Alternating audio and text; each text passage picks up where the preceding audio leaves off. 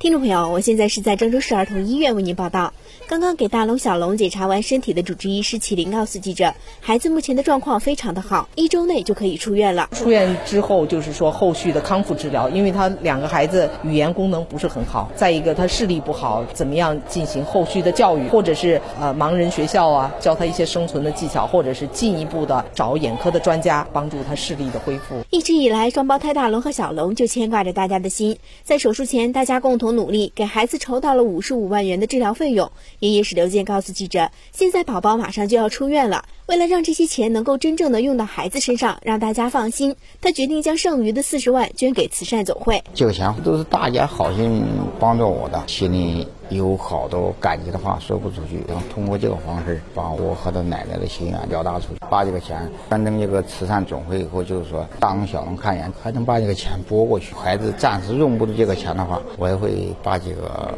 钱捐给别的孩子看病。而为了更好的管理这笔款项，河南省慈善总会专门成立了百姓调解公益基金。河南省慈善总会副会长孙培新：我们这个百姓调解公益基金，优先的帮助大龙小龙。将来随着咱们基金的开展活动啊，更多的爱心人士会把自己的爱心汇聚到这个公益基金里边来，这样的话也能资助更多需要帮助的人，并且我们让社会、让媒体来见证我们如何使用这些爱心基金，让大家放心。